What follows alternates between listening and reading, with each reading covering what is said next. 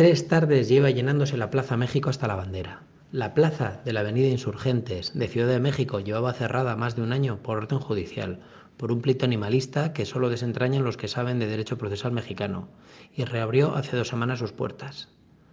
En medio del lío de los juzgados, Pablo Hermoso metió 40.000 personas en esa plaza que parece un embudo.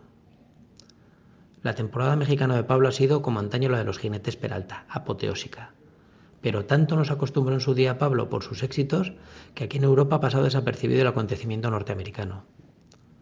Ya se acerca el 6 de julio y llegará su despedida en Pamplona, y no va a hacer falta tirar el chupinazo para que vuelva a ser el triunfador del día, llenando con 20.000 localidades de pago de público feriante y sin charangas ni bombos la plaza de toros de Pamplona. Pero tras tantos años de alternativa a la figura de Pablo, le cuesta aparecer en los medios locales, aunque conserva el tirón de los públicos y es muy superior su tirón al de los eufemísticos debates sobre la tauromaquia. Pero parece que el relato quiere imponerse al dato. Y es que a veces también habría que meter un tractor en las redacciones.